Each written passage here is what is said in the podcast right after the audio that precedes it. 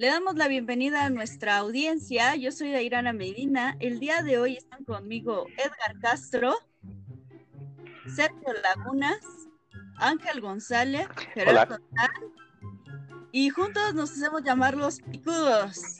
Jálense a sus chamacos, a sus chipayates, escuincles, que el tema de hoy es la importancia del cero.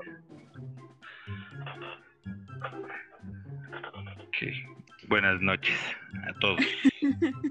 o buenos días en su caso. O la hora que sea mientras escuchen nuestro podcast. pues vamos a comenzar con esto. Comencemos. Mm. Bueno, este, tal vez para empezar con una idea básica, este, creo que todos hemos usado el número cero para indicar tal vez la ausencia de algo, ¿no? Tal vez este hay cero huevos en esa canasta o, o no sé, etcétera, ¿no? Me persiguen cero osos, entonces no corro. este, entonces sí, creo que todos estamos familiarizados un poco con el cero, pero este sería bueno este, ver, ver su origen. Ha de ser, bueno, será interesante verlo en este capítulo. Fíjate que acabas de tocar, o sea, dos puntos, o sea, súper importantes, ¿no? Donde podríamos fijar, o sea, dos preguntas. Uno, ¿por qué es importante el cero? Y la otra es, ¿cómo, cómo, o sea, como seres humanos definimos el cero? Pues yo creo que una buena respuesta para una de tus dos preguntas, Gerardo, sea, ¿cómo definimos el cero? Pues lo definimos como la ausencia de un de un algo o de un todo. O sea, no sé, se, lo ocupamos a diario para decir, pues no tengo, no, no, tengo, no tengo esto, o me hace falta. Entonces el cero es un, es un, es un número que lo ocupas todos los días pero no le das la importancia que se merece. Yo, por ejemplo, en la preparatoria me tocó una maestra que era matemática y entonces que ella, cuando utilizábamos planos cartesianos, te decía que si llegabas al cero, acababas de matar al paciente, ¿no? Este, esta asociación con la máquina que registra los signos vitales, ¿no? Y darte cuenta que es una gráfica cartesiana y que al final de cuentas, si la presión sanguínea llega a cero, pues ya terminaste de matar al paciente, ¿no? Y tomando este punto un poco ambiguo, que pareciera que no tiene nada que ver, este, me pareció muy interesante eh, leer sobre el cero de los mayas, que para los mayas era este símbolo o sinónimo de la muerte, ¿no? Ok, ajá. Sí. mira, de hecho, ahorita que estabas, cosa hablando o sea, de, ¿cómo se llama? La gráfica cartesiana, incluso también, o sea, muchos interpretamos el cero no propiamente, sino como un número, ¿no? Sino como un valor. Y en la actualidad, pues el, el cero, o sea, podemos entender, o sea, de diferentes formas, que el cero es un número que no tiene signo, o sea, es uno de los, es un valor, o sea, que el cual no tiene signo, sin embargo, está considerado, o sea, dentro de los números pares. Y aparte de que no tiene signo, o sea, también podemos saber, o sea, que su valor es nulo. A lo mismo, o sea, a lo mismo, o sea, regresamos a lo que me decías, o sea, lo de la gráfica cartesiana, pues podemos, o sea, consideraros en una gráfica que el cero es el origen. Y como en el origen, o sea, es un valor nulo, el cual no tiene símbolos, si tú te ubicas en una gráfica, eh, el cero es el único, es que no tiene una propiedad, o sea, en un signo, ya sea positivo o negativo, o sea, es nulo.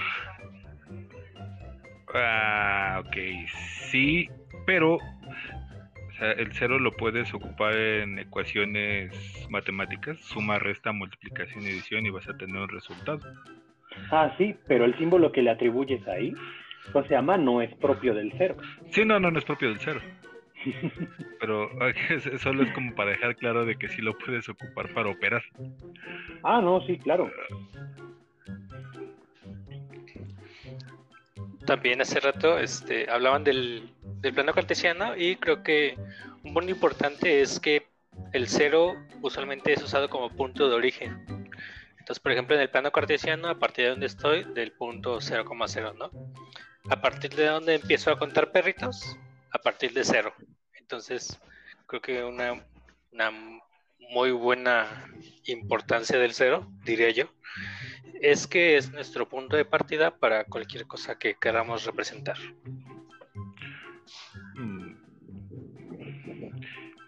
Pues, pues sí, pero no, o sea, a nosotros, por ejemplo, siempre, a, no sé, dice, dice Ana, vámonos a los ejemplos de escuela, a, a nosotros siempre nos enseñan a contar, este, no sé, uno, dos, tres, cuatro, siempre, nunca empezábamos de cero porque no necesitabas decir, ah, tengo cero perros, siempre decías, oh, tengo un perrito, tengo dos perritos, tengo tres.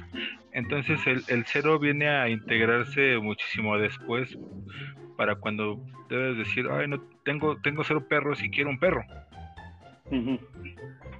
O más bien para cuando dices, no tengo un perro, pero en esta cosa se llama atribuirle, cosa se llama un nombre a ese valor. ¿Por qué? Porque el cero, o sea, a pesar, o sea, de, como te decía anteriormente, o sea, a pesar de tener un valor nulo, porque pues es cuando agarras y no vale nada, es importante cuando necesitamos, o sea, demostrar prácticamente el algoritmo de, cómo necesitamos contar y cómo necesitamos aprender a contar. Exactamente. Es una parte esencial de, de los números. Sí, ahora, si bien, o sea, no nos lo enseñan en la educación básica, como lo que es, pues, la primaria, ¿no? Que es donde aprendemos a contar, pues, propiamente vemos, o sea, conforme vamos progresando, que el cero, o sea, tiene ciertos, bueno, tiene ciertas características y, la más importante es cuando no vale, o sea, cuando no vale nada. Y es porque como es un valor, pues propiamente, o sea, no tenemos nada. Incluso en un... Ajá, es redundante. Incluso una de las, ¿cómo se llama?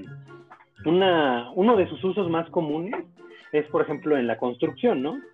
Porque siempre sabemos, o sea, que la planta baja equivale al planta cero. Sin embargo, o sea, el valor de nulidad, o sea, no aplica como tal, porque tenemos, o sea, un piso el cual tiene un valor y le asignamos el valor de planta baja. Sin embargo, ese sería el valor, o sea, el valor cero, porque pues una vez que llegamos al primer piso, es la planta que está arriba de la planta baja. Sí, la planta número uno.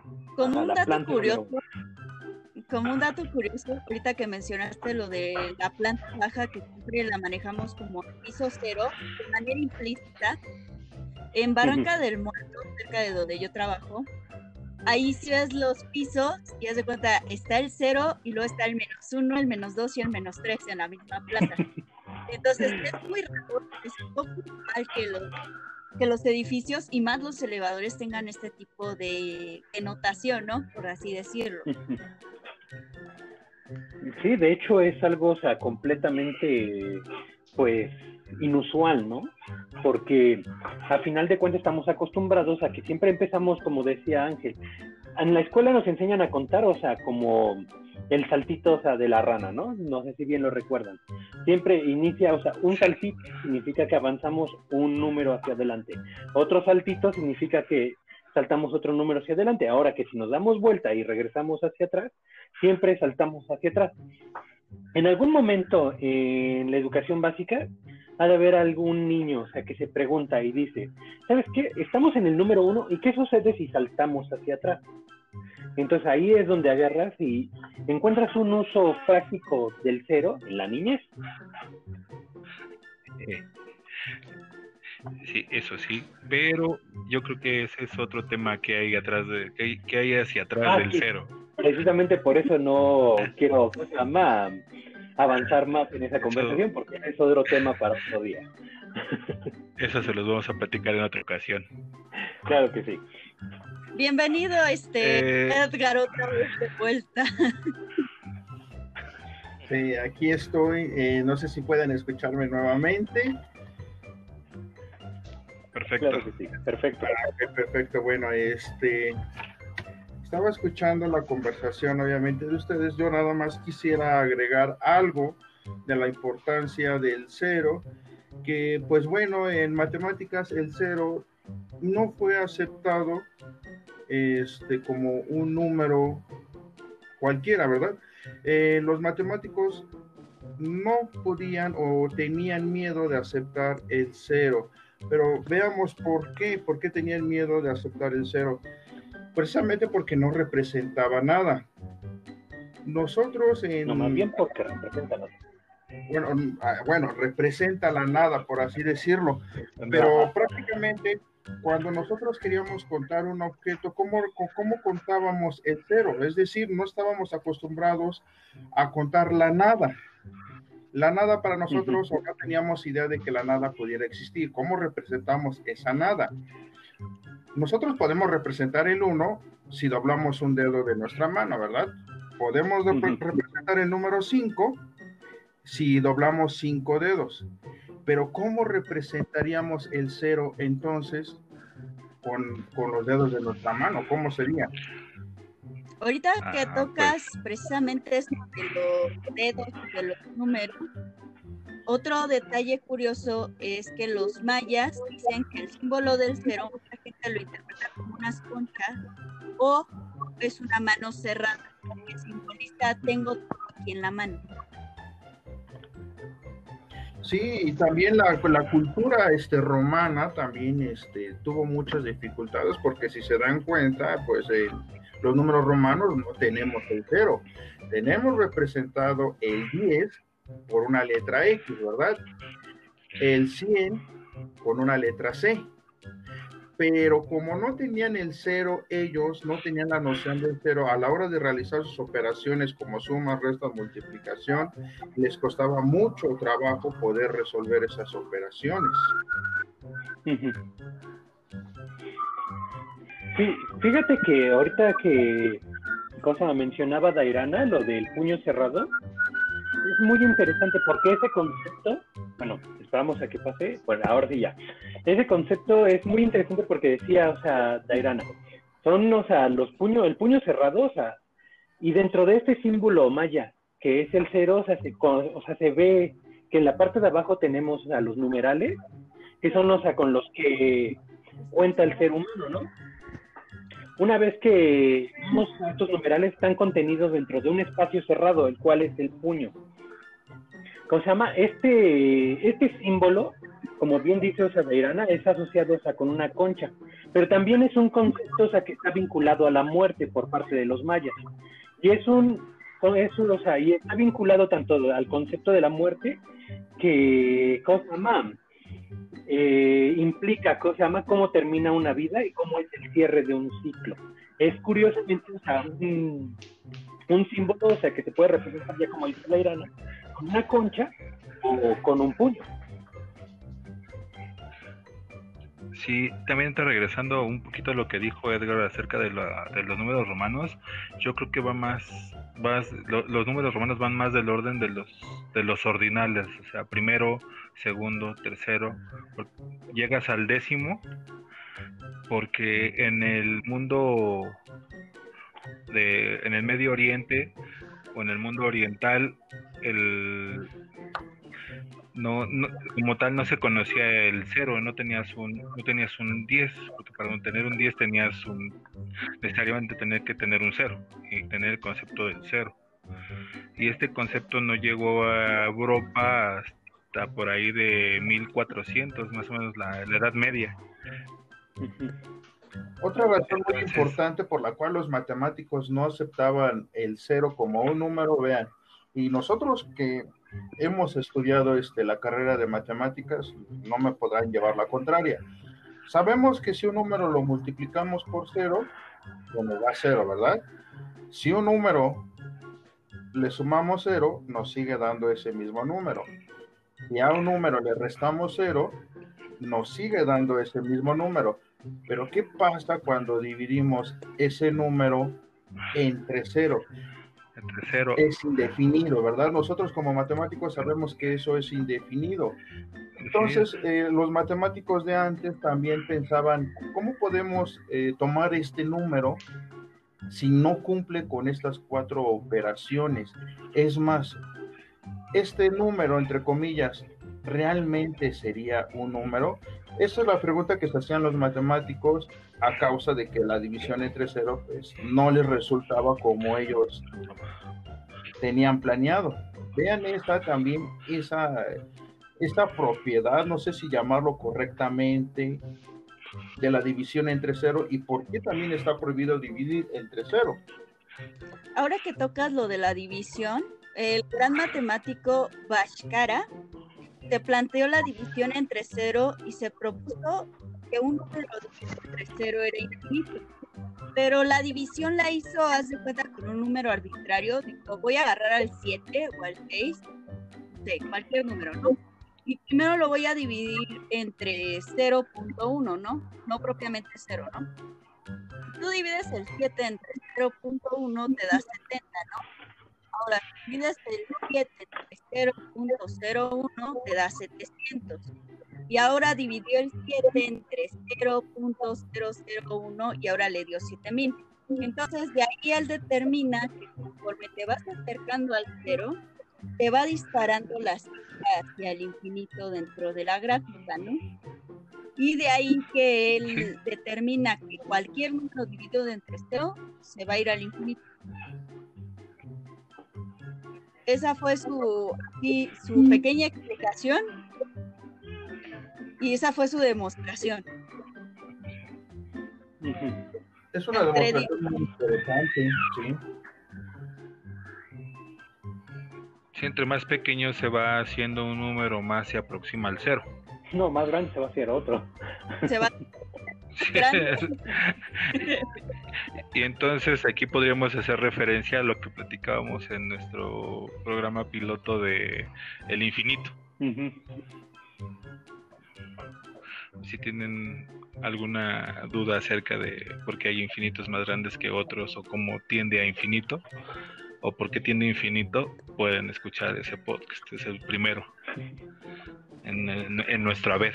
Claro, y, todos, todos hemos tal vez escuchado en primaria alguna demostración de nuestros profesores de darnos a entender por qué la división entre cero pues prácticamente tiende a infinito o no está definida. Yo me acuerdo, yo me acuerdo de mis cursos de, de primaria donde una de mis profesoras nos puso el siguiente ejemplo cuando estábamos tocando el tema de la división. Imagínense que ustedes quieren dividir 9 entre 3. Ah, pues el resultado es 3, ¿verdad? Bien, y ahora ¿cómo comprueban que esa división es correcta? Ah, pues si ustedes multiplican el residuo por el denominador, les debe de dar el numerador de esa fracción, ¿verdad? Bien, otro ejemplo más. ¿Qué pasa si quieren dividir 25 entre 5? Ah, pues el resultado es 5 y nuevamente hacen la comprobación, multipliquen el residuo por el denominador y les debe de dar el, el numerador. Pero ¿qué pasa cuando quieren dividir un número, por ejemplo, 8 entre 0? Ah, supongamos que 8 entre 0 es 0, entonces vamos a hacer la comprobación. Si multiplican 0, que es el residuo, por el denominador, ¿nos da el numerador? Obviamente no, ¿verdad? Porque 0 por 0 sigue siendo 0 y no nos da el 8 que nos están pidiendo. Entonces, vean, e, esa demostración a mí me la enseñaron en el curso de primaria y precisamente fue también una de las demostraciones muy sencillas que me hizo el querer saber más acerca de, las propiedades de los números y mm, el, un, un, detalle importante, por así decirlo, que me motivó a seguir estudiando este, una carrera relacionada con, con, los números, por esa demostración de ese cero que la maestra nos enseñó desde primaria. Ahora, tú hablabas mucho de las propiedades del cero. Estas son como recomendaciones para recordar fácilmente este, las propiedades del cero. Lo saqué de un blog de Justo Fernández, de Huyendo, si me sumas, te altero. Cero más cualquier número es igual a cualquier número, ¿no? Al número. Cero más número igual a número. Y me multiplica el destrozo 0 por número igual a 0. Si me resta, te transformas. 0 menos 5 es igual a menos 5. Los números negativos no eran aceptados en la antigüedad, por eso de que entraba mucho en controversia de que cómo es que tengo menos 5 manzanas, ¿no? Es posible visualizar el mundo real. Y luego, cuando dice, es una tontería que me dividas, que cero entre un número es igual a cero y la nada es indivisible. Como... Pues sí. O sea, las primeras tres se me hacen muy factibles de recordar. Si me sumas, no te altero. Si me restas, te transformo. Pero si me multiplicas, te destrozo. o sea, una relación. Sí. Sonaba adivinanza. El cero. ¿Qué es? ¿Quién soy? El cero. Este... Otro de los puntos... Pues, es una Sí. curiosidad muy, muy interesante también, ¿no? Otro de los puntos muy interesantes es en qué momento nuestra, la cultura europea, porque hablábamos de los mayas, los mayas descubrieron el cero en el 36 antes de Cristo, ¿no? Se tiene una especulación de que probablemente los olmecas lo utilizaban, pero como ellos no llevaban documentación como tal, no hay registros de ello, o sea, no hay forma de demostrar que los olmecas lo hacían. Entonces damos por hecho que fueron los mayas en base a las documentaciones del 36 antes de Cristo, ¿no? Pero, ¿qué pasa con Europa? ¿En qué momento Europa decide introducir el cero? Entonces, cuenta la leyenda que Fibonacci lo empieza a meter la numeración indo-arábiga en su libro Liber Abaki, ¿no? Libro del Ábaco, publicado en el 1202. Él reconocía el poder del cero, pero de todas maneras no lo trataba como otro número, como los demás números, ¿no? O sea, todavía lo seguía manejando con un cierto rastro de tabú, un cierto rastro de, este, tengo miedo de que piensen que soy raro por usar el cero, ¿no? Pues sí, porque esto, esto viene de, del orden de que en aquellos tiempos de la Edad Media, todo lo que el cero entraba en algo que se llamaba la antinatura. Por eso a todos los números del 1 en adelante se les llama números naturales. Pero no vamos a ahondar en ese tema. Ahorita ya tocaron los números naturales, de hecho también hay una discusión que dice que si el cero es natural o no. En algunos libros que yo he leído, algunos autores ponen que el cero es natural, pero luego voy a otros libros y otro autor contradice que el cero no es natural. Entonces también esos matemáticos, los matemáticos actualmente tienen esa discusión, si meter el cero en los números naturales o no. Ah. Sí, fíjate que un dato muy interesante, o sea, aunado a eso, es, o sea, que el cero, o sea, te puede, o sea, contemplar ya sea como un número, bueno, un valor cardinal o un valor, o sea, ordinal, en el cual tenemos que el valor cardinal, o sea, siempre lo, lo vamos a, ¿cómo se llama?, enfocar a que el cero es el origen. Entonces, por el mismo hecho, o sea, de ser cardinal, ahí, o sea, pertenecería a los números naturales. Pero en el punto en el que pertenece, ¿cómo se llama?, a un valor ordinal, es cuando se empieza a contar. Y ahí es donde se vuelve antinatural. ¿Por qué?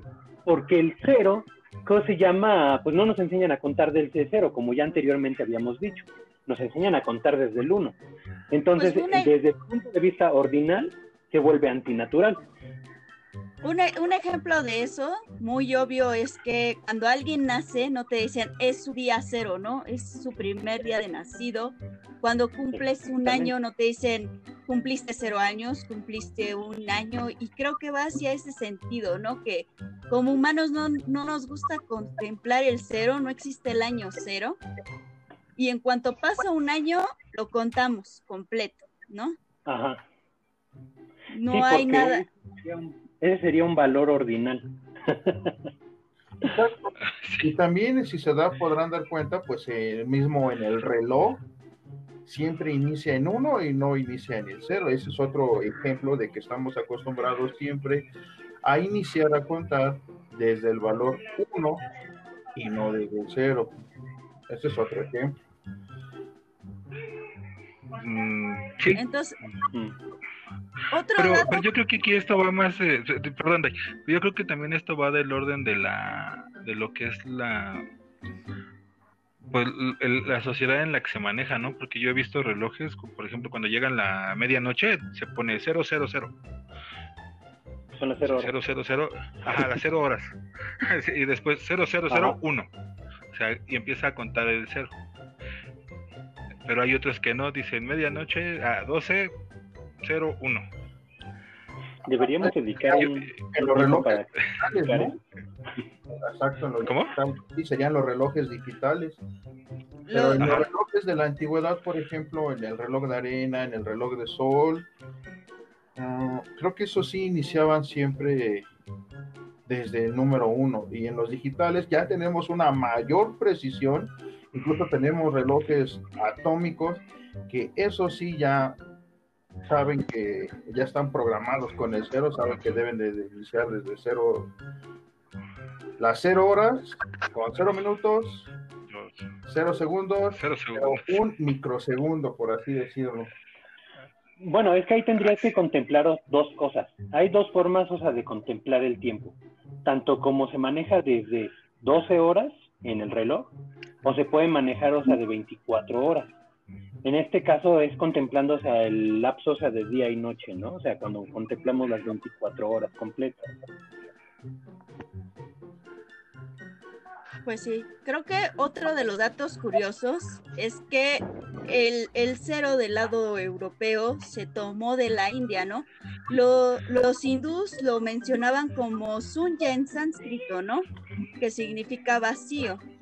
Brahmagupta fue el primero que quiso utilizar el cero como un número y ya no como un mero marcador de posición. Se dice que cuando empezó esto empezó una revolución, porque antes para denominar al cero dejaban espacios o puntos y comas, y a la hora de que traducías el texto generaba mucho conflicto, porque no sabías si hablabas del 75, del 705, de 1050, bueno, infinidad, ¿no? Se podría malinterpretar un espacio como dos espacios o como un mero espacio, ¿no? Si allá no eran ceros, solo era un espacio. Y es curioso porque dicen que, que fue igual de revolucionario que cuando introduces la coma, porque ya empiezan reglas a la hora de escribirlo, ¿no? Cuando escribes una palabra, digamos, hola, no metes una coma a la mitad y dices H-O, coma, L-A, ¿no? Eso está prohibido utilizarlo en el lenguaje. Pasa lo mismo con el cero. ¿Qué pasa si tú pones ceros al lado izquierdo? No, no tiene ningún valor. Diferencia Pero a la que, izquierda. A, a diferencia de que si lo metes a la derecha, pues haces que incremente el valor, ¿no? Haces que pase de unidad a decena, centena, ah, y así, hasta que puedes conjugar números como un gogol. Entonces, Ese es un número muy grande. Entonces sí es un número muy, muy importante, por así decirlo también, porque como bien dice este Dai, si pones el cero a la derecha de un número, vale por 10. Si lo pones a la izquierda, representaría entonces un número muy, muy, muy, muy pequeñito. Entonces todo depende del cero donde esté ubicado, si o lo hace más grande o lo hace más pequeño al número. Sí, ahorita recordando lo que dijo Dai de, de que la introducción del cero al mundo europeo causó problemas también, los causó por lo que comentábamos de los números antinaturales, que son los números negativos, porque se, te- se tuvo que empezar a manejar el, el concepto de deuda. O sea, tienes menos 5, entonces, entonces me debes 5. No me debes menos 5. Entonces a alguien a alguien no le convenía deber 5 de algo que pues no tenía. Bueno, que como tal, o sea, se maneja, prácticamente por eso se manejan en dos tablas, lo que es ganancia y lo que es deuda. Exactamente. Y empezó, y empezó la contabilidad. De hecho, precisamente, o sea, por esa misma razón, ¿cómo se llama? Se divide, o sea, para no, para no tener que utilizar, o sea, los números antinaturales. Exacto. Otra curiosidad que aquí estaba este, recordando también es qué pasa cuando nosotros elevamos un número a la cero potencia, ¿verdad? Nosotros como matemáticos pues ya sabemos cuál es el resultado. Pero lo curioso o también lo, por así decirlo, otra, otra indeterminación matemática es qué pasa cuando elevas al mismo cero a la cero potencia. cero potencia. Sí, nosotros sabemos que, cualquier número, que cualquier número elevado a la cero potencia da como resultado 1, ¿verdad? Pero cuando nosotros llegamos a elevar 0 a la 0, pasa este algo curioso, por así decirlo. Tal vez este, eso lo dejemos como eh, como tarea. Como tarea para nuestros, por así decirlo, como tarea para nuestros para nuestros este, fans que nos escuchan. ¿Qué pasa cuando tenemos que elevar cero a la cero? Ahí escriban sus respuestas en, en, este, en nuestra página de Facebook, así es. Ajá. Nos pueden encontrar con el arroba L W O S P I y el número 2. Los picudos. Los es que es con doble O. Los picudos. Y, quien dé la respuesta correcta, pues yo creo que tendríamos que mencionarlos aquí, ¿no? Pues mandarle un saludo cordial. Un saludo a quien nos da la respuesta correcta de su locutor favorito. pues miren, ¿les parece si damos una conclusión ahora que ya es buen momento? Pues sí. Sí, suena bien.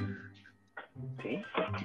¿Qué podríamos rescatar del cero? A ver, vamos a ver, para rápido.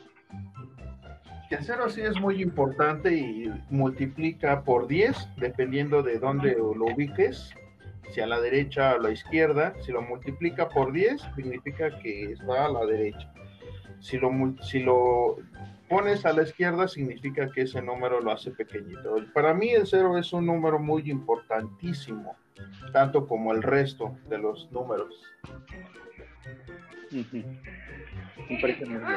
Algo que podríamos explicar es que el cero es un número tiene un valor nulo, al igual que signo, tampoco tiene signo, y es un número par. Otra, esa sería otra buena tarea para nuestro público, el que nos digan el por qué el cero es un número par. Bastante buena. Este, lo otro. Ajá. Ajá, lo demás que podríamos agregar era lo que decíamos, ¿no? lo de los números ordinales, el número cardinal porque es origen, el número ordinal que es, o sea, con los que se empieza a contar, que vendrían siendo los números naturales, y el cardinal sería el antinatural. Otro punto importante, recordar la regla, si me sumas no, te altero, si me multiplicas te destrozo y si me restas te transformas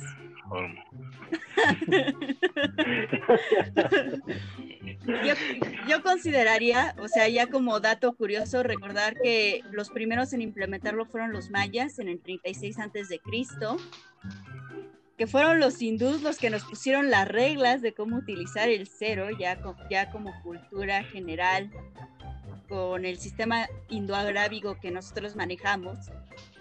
Y ah, quisiera agregarles la historia este, de, que los mayas, para conservar el equilibrio del universo, jugaban a una pelea, bueno, jugaban entre comillas, porque uno de ellos tenía que representar al cero y el otro, este, el resto del universo. Jugaba siendo el cero, tenía que morir y restaurar el equilibrio. Y esto lo hacían una vez al año, ¿no? De ahí que los mayas creían que el cero era un número divino y era casi un número sagrado para ellos. Tanto como un número sagrado, tanto como para morir por él. pues sí. sí eh, eh, eh, y, esto era porque ellos creían que era la representación del principio y el fin de un ciclo. Así celebraban el año nuevo los mayas. Será todo o nada. claro. Y como te decía hace rato, mami, yo quiero ser el cero. Mami, yo quiero ser el cero.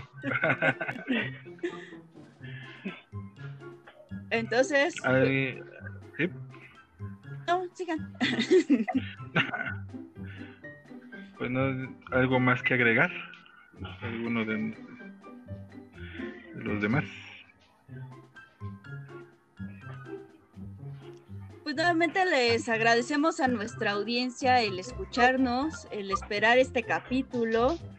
Yo este, me despido, me llamo Dairana Medina, despido también a las personas que hacen posible todo este esta plática, a Edgar Castro, a Sergio Lagunas, a Ángel González y a Gerardo San, y los vemos en la siguiente transmisión.